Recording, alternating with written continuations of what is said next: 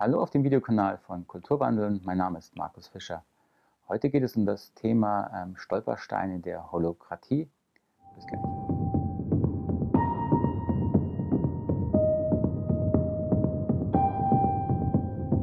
Das Thema Holokratie habe ich hier schon mal in einem Video ähm, vorgestellt, wo es darum ging, ähm, Holokratie, Vision und Wirklichkeit ähm, vorzustellen, wie die Idee der Holokratie ist, so sehr grob ne, zu zeigen, was es eigentlich bedeutet. Falls Sie es also noch nicht kennen, was, falls Sie nicht wissen, was Holokratie meint als Managementsystem, als Unternehmenssystem, äh, würde ich Sie bitten, äh, vielleicht zuerst das andere Video anzugucken. Da zeige ich auch grob, was unter Holokratie bzw. dem Vorgängermodell der Soziokratie eigentlich gemeint war. So, die Holokratie hat ähm, grundsätzlich den Anspruch, dass sie sehr viel Selbstorganisation in äh, Unternehmen bringt, also äh, der Versuch, die Macht, die durch Hierarchien entsteht, auf bessere, konstruktivere Weise zu verteilen. Und da sind einige sehr, sehr gute Gedanken dabei, wie man das in Unternehmen machen kann. Allerdings ähm, werden die Stolpersteine von diesen Machtfragen, Hierarchiefragen, ähm, Fragen der Unternehmenskultur sowohl in der Holokratie als auch in dem Vorgängermodell oder dem Schwestermodell der Soziokratie massiv unterschätzt und auch in, den, in der Literatur, in den äh, Anleitungen, wie man das vorstellen, einführen soll im Unternehmen, geht es nicht darum, sondern es bleibt auf der sehr technischen Ebene. Und das führt meiner Erfahrung nach äh, sehr, sehr, sehr häufig zu massiven Problemen. Und darüber möchte ich hier äh, kleines Video drehen.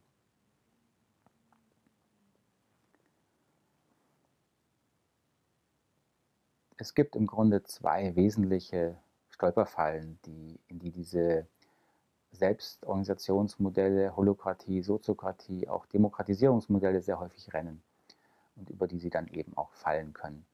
Das eine ist der Bereich der Persönlichkeitsentwicklung, ähm, vor allen Dingen von Führungspersonen. Wir gehen ja immer erstmal davon aus, dass ein Unternehmen eine Hierarchie hat. Da gibt es also eine Führung.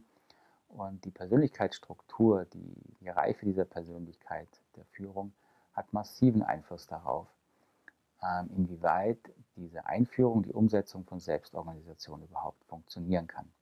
Und der zweite Faktor ist der Faktor Unternehmenskultur. Ähm, Unternehmen haben ja ein sehr unterschiedlichen Reifegrad, ein sehr unterschiedliches, wie man sagen kann, auch Bewusstseinslevel, also der, sozusagen der Art und Weise, wie sie ticken. Ähm, da gibt es sehr verschiedene Systeme, wie man das einordnen kann. Ich verwende hier sehr häufig ja das ähm, erweiterte Modell von Spiral Dynamics. Und da kann man sehen, dass man eben Holokratie auch sehr unterschiedlich interpretiert und deswegen auch umsetzt, je nachdem, auf welcher Ebene man sich befindet als Unternehmen. Und auch das wird ähm, meistens unterschätzt, was das eben dann konkret bedeutet und welche Probleme daraus entstehen können. Als ersten Punkt möchte ich also auf das Thema Persönlichkeitsentwicklung eingehen. Die Holokratie und all diese ähm, Selbstorganisationsmodelle verlangen einen sehr hohen Grad an sogenannter Egolosigkeit, wie das Brian Robertson, der Gründer der Holokratie, einmal benannt hat. Mit Egolosigkeit ist gemeint, dass die, die Mitarbeiter, in Unternehmen, wenn es darum geht, äh, Entscheidungen zu treffen, sei es erstmal nur für sich in ihrem Arbeitsbereich oder sei es auch in, ihr, in einem Team, dann gemeinsame Entscheidungen zu treffen, ähm, sehr von ihren eigenen Interessen absehen sollen und nur aus den Interessen des Unternehmens heraus, beziehungsweise der Rolle, die sie in diesem Unternehmen bekommen haben, heraus agieren und Entscheidungen treffen. So, das ist erstmal ein sehr sinnvoller Gedanke, dass wir lernen, wenn wir in einer Organisation sind, übernehmen wir natürlich eine bestimmte Funktion, eine bestimmte Rolle, wie das diese Systeme nennen. Und diese Rolle bedingt bestimmte Aufgaben, bestimmte Verantwortlichkeiten, auch Grenzen der Verantwortlichkeit, ähm, die ich natürlich auch von meiner Person erstmal trennen kann, weil die kann jemand anders genauso übernehmen. Die hängen also nicht direkt an meiner Person. Das ist also erstmal ein sehr sinnvoller Gedanke, diese Rollenklarheit, die auch überhaupt nichts mit Holokratie zu tun hat, sondern die im Grunde in jeder Form der äh, Arbeitsorganisation sinnvoll ist, wo man darüber nachdenkt, okay, was hat deine, meine Rolle jetzt hier für, für Funktionsbereiche, für Verantwortlichkeiten, für Rechte und Pflichten. Das Problem in der Holokratie ist nun, ähm, dass ja versucht wird, möglichst ähm, viel der ähm, Entscheidungskompetenz der Menschen in die ganzen Entscheidungs, äh, Teamentscheidungen zu bringen, also möglichst viel Offenheit einzubringen, möglichst viel Verantwortung auch zu den einzelnen Personen zu geben. und dass aber gesagt wird, in der Teamentscheidung äh, sollst du jetzt völlig äh, unabhängig davon, wie du, was du Eigeninteressen, eigene Themen, eigene Gefühle und Bedürfnisse hast, eben entscheiden, mit, mitentscheiden. So, und das große Problem ist aber, dass wir Menschen niemals unabhängig von Beziehungsqualität und von Beziehungsstruktur entscheiden. Sobald wir mit anderen Menschen zusammenarbeiten äh, und auch zusammen Entscheidungen treffen sollen, hängen diese Entscheidungen und die Qualität der Entscheidung sehr stark davon ab, wie wohl wir uns in diesem System finden. Also die Beziehungskultur hat massiven Einfluss darauf, auf die Qualität der Entscheidungen. Und dieser Faktor der Beziehungskultur zwischen Menschen wird eben in den, diesen Selbstorganisationsmodellen wie Holokratie und anderen ähm, sehr selten überhaupt erwähnt und auch überhaupt nicht ähm, adäquat damit umgegangen.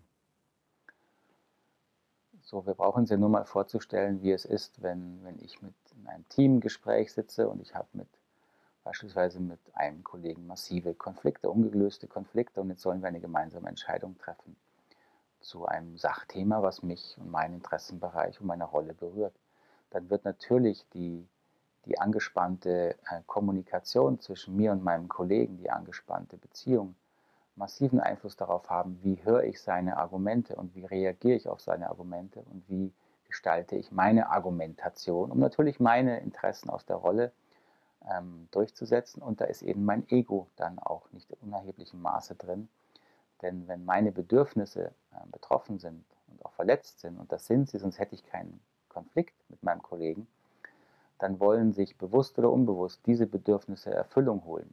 Und das passiert eben dann äh, in der Art, wie ich argumentiere, in der Art, wie ich offen bin für Verhandlungen, also meinen Wünschen und Forderungen zu dem Sachthema abzuweichen, Kompromisse einzugehen, auf den Kollegen vielleicht einzugehen.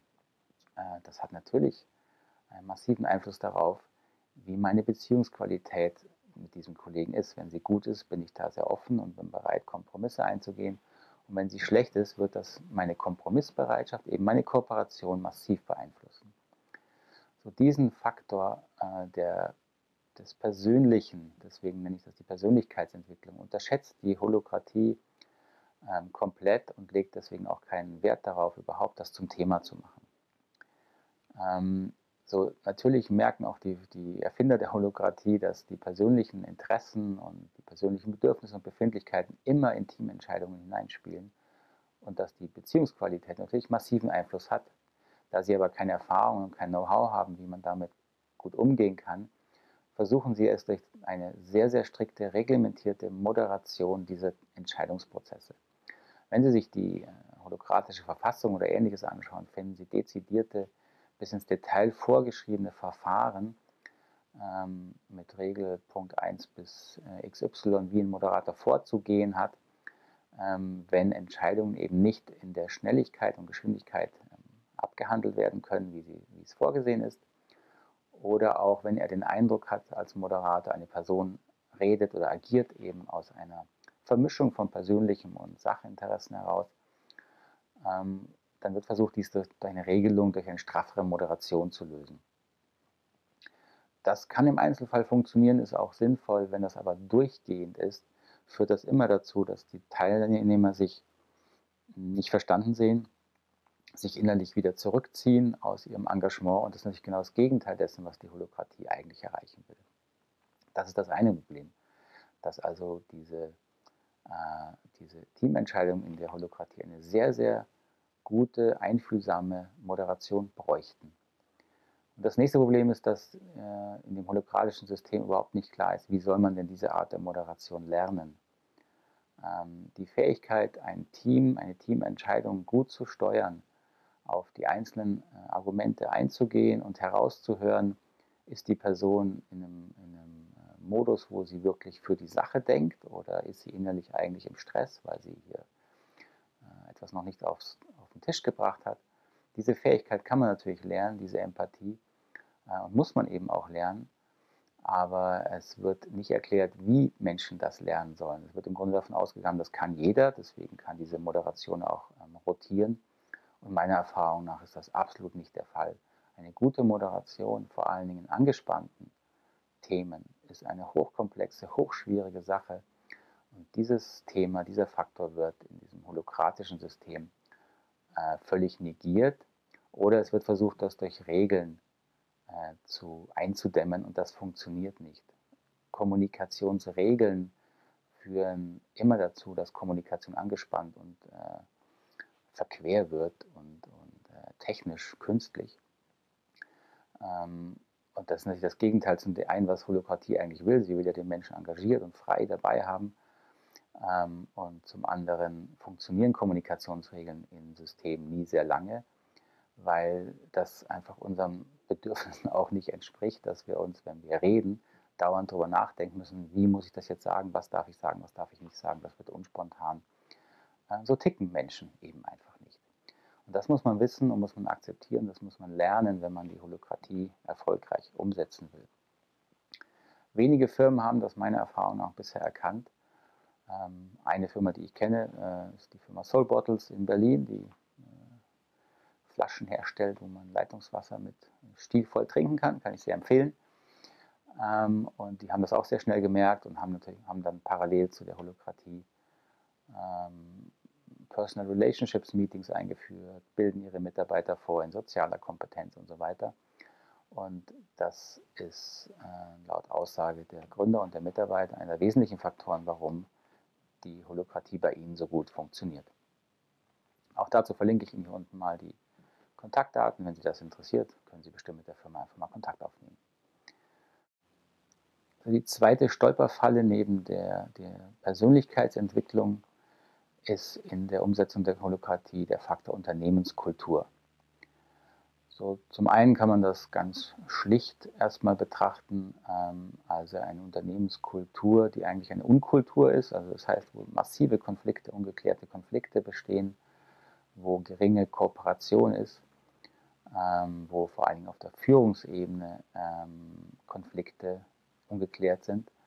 In so einem Klima macht es natürlich überhaupt keinen Sinn, Holokratie oder irgendeine andere Form der Selbstorganisation einzuführen, denn Selbstorganisation basiert auf Vertrauen zwischen Menschen.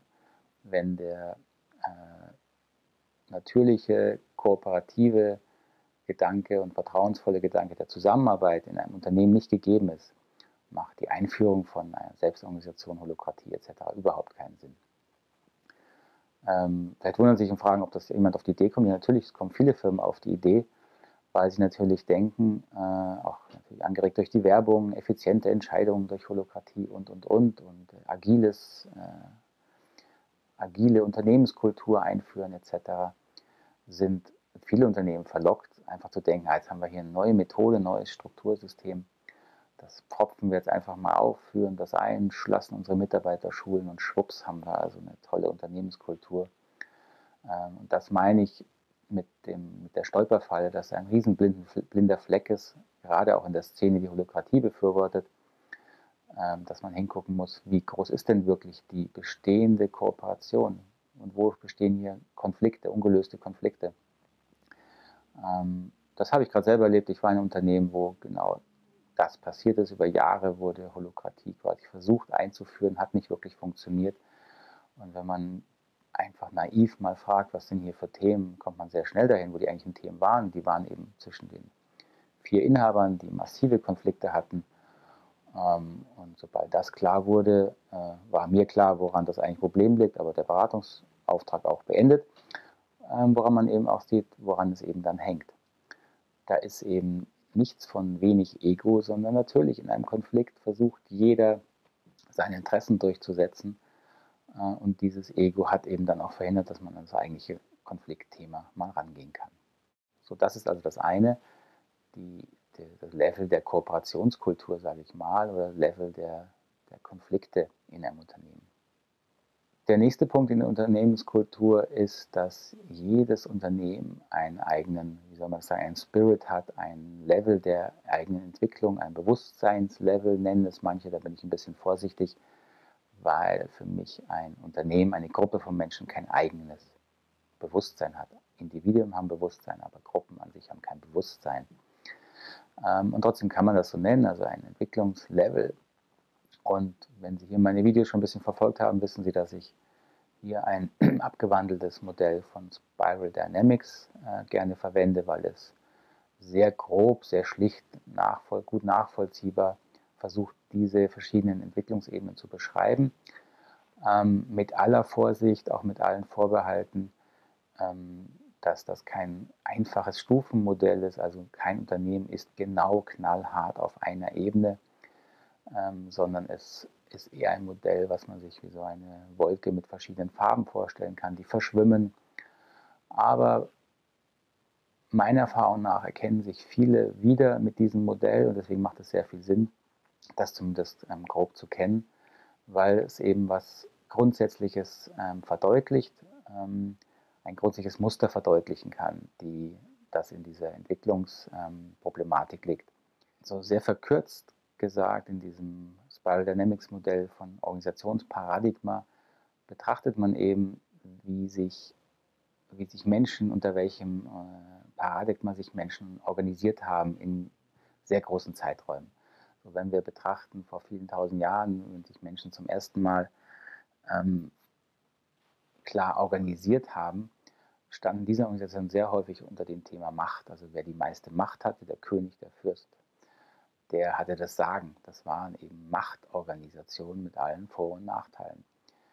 Ähm, als Aufgaben in der Organisation komplexer wurde und auch die, die, globale Kooperation höher wurde, haben diese reinen Machtorganisationen nicht mehr so gut funktionieren, nicht mehr so gut funktioniert.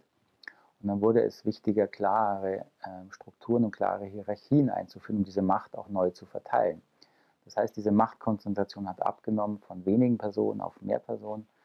Und dann ist das entstanden, was man hierarchische Organisationen nennen kann. Die äh, Kirchen sind ein klassisches Beispiel dafür, weil sie auch ähm, sehr alt sind und eben in diesem, in diesem Gedanken entstanden sind. Diese hierarchischen Organisationen haben sehr, sehr lange sehr gut funktioniert, bis eben die Komplexität weltweit noch höher wurde und die Schnelligkeit der Anpassung sich noch erhöht hat. Und dann hat man festgestellt, dass Hierarchien natürlich äh, starrer sind, Informationen fließen nicht so gut. Und dann ist die nächste Stufe entstanden, die wir effiziente Organisation nennen, wo das Hauptmerkmal jetzt nicht ist, welche Rolle habe ich hierarchisch in dieser Organisation, sondern hier steht im Mittelpunkt, wie können wir effizient entscheiden und produzieren, das, was wir in unserem Unternehmen produzieren wollen.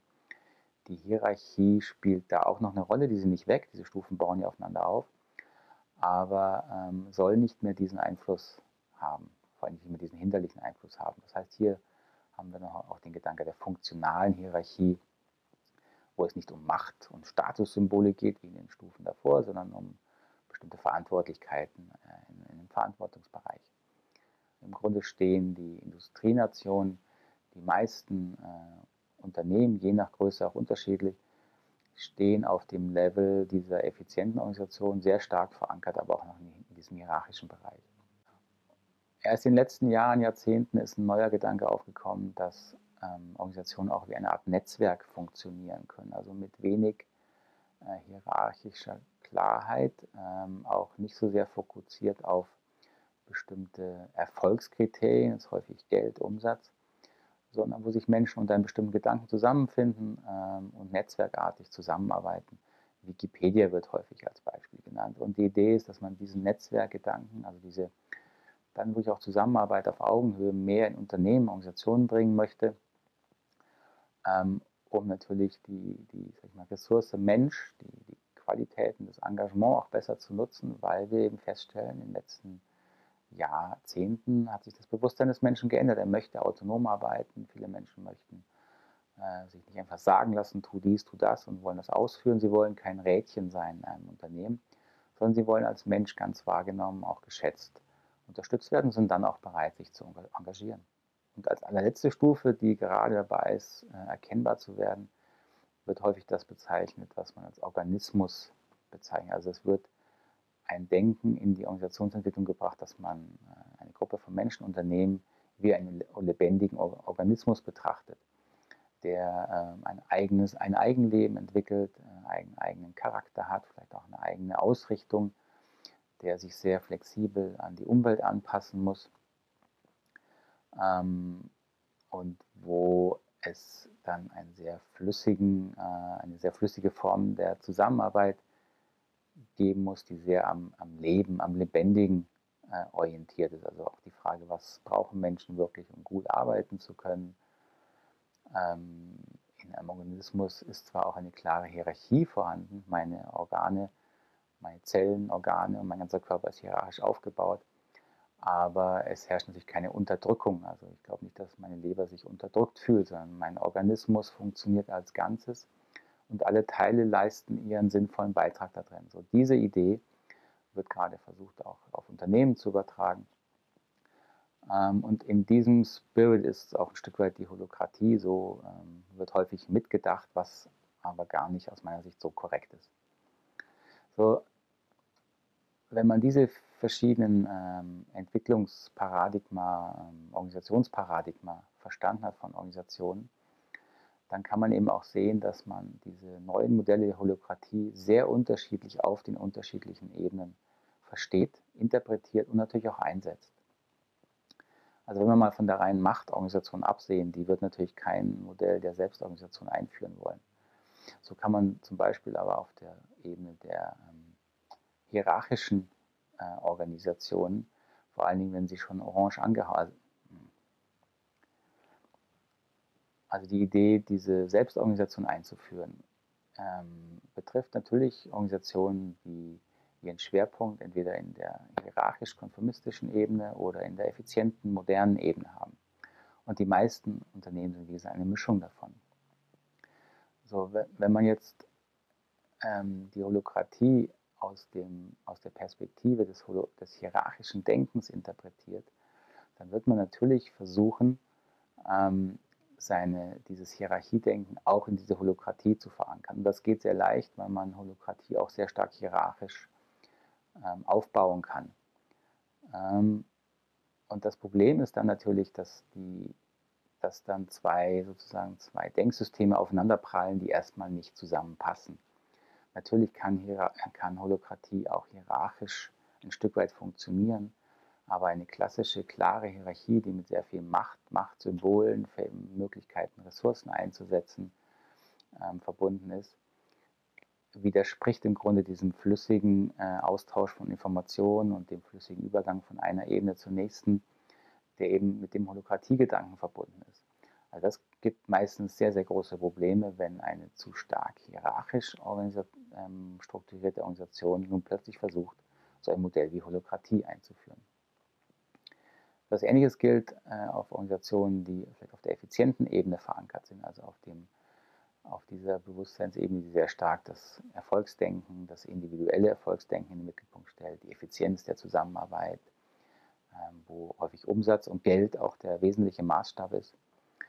Ähm, viele Firmen versuchen gerade Holokratie äh, einzuführen, die meines Erachtens genau auf dieser Ebene ähm, stehen. Und die große Gefahr ist, ähm, dass den Mitarbeitern quasi vorgegaukelt wird, sie haben jetzt hier sehr viel mehr Einfluss, weil ja plötzlich alles unter dem äh, Faktor der, weil plötzlich propagiert wird, wir sind ja jetzt hier äh, fast ohne Hierarchie und jeder kann mitreden äh, in wichtigen Entscheidungen und man kann äh, wichtige Entscheidungen auch mit nach oben in die höchsten Entscheidungsgremien tragen und auch da dann mitentscheiden. Das wird häufig suggeriert und ähm, die, die Frage ist, ob das wirklich äh, möglich ist. Also ich denke mal, wenn man ernsthaft überlegt, eine Firma, jetzt nehmen wir einfach mal Daimler, wenn die jetzt hier äh, propagiert, sie überlegt, äh, ohne Hierarchien zu arbeiten, Holokratie auszuprobieren, und das tun diese Firmen, äh, dann werden den meisten Mitarbeitern und Führungskräften in diesen Firmen wahrscheinlich das Lachen stecken bleiben, weil sie natürlich spüren, wie massiv die, das hierarchische Denken und auch das äh, damit verbundene dann äh, Erfolgsdenken von auf Führungsebene vor allen Dingen und die damit verbundenen Privilegien und Macht, wie massiv die verankert sind und gefördert werden und gewollt werden in diesen Organisationen und wie wenig das natürlich mit individueller Selbstbeteiligung, mehr Selbstverantwortung von Mitarbeitern auf allen Ebenen zusammenpasst.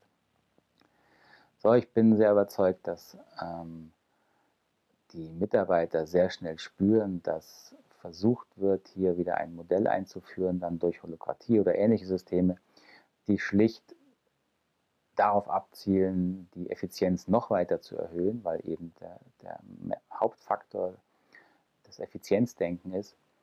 Ähm, und das wird ja auch durch die Werbung der, der Holokratie ähm, mit gefördert, dass Entscheidungen sehr viel schneller gingen. Das ist das, was ähm, verlockt auf dieser Ebene, was die Unternehmen verlockt, hier äh, zu investieren in der Hoffnung, ihren, äh, ihren Laden noch effizienter zu strukturieren.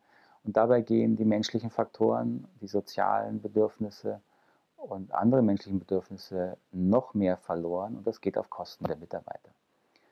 So, da habe ich große Skepsis, äh, dass das wirklich funktioniert. Und wenn es mit Druck eingeführt wird, dass auch das zeigen Beispiele, äh, entsteht sehr viel Gegendruck auf Seiten der Mitarbeiter, die eben die, die Widersprüche zwischen dem holokratischen Denken und dem Effizienzdenken in der Firma spüren und dann auch rebellieren und sich dagegen stellen.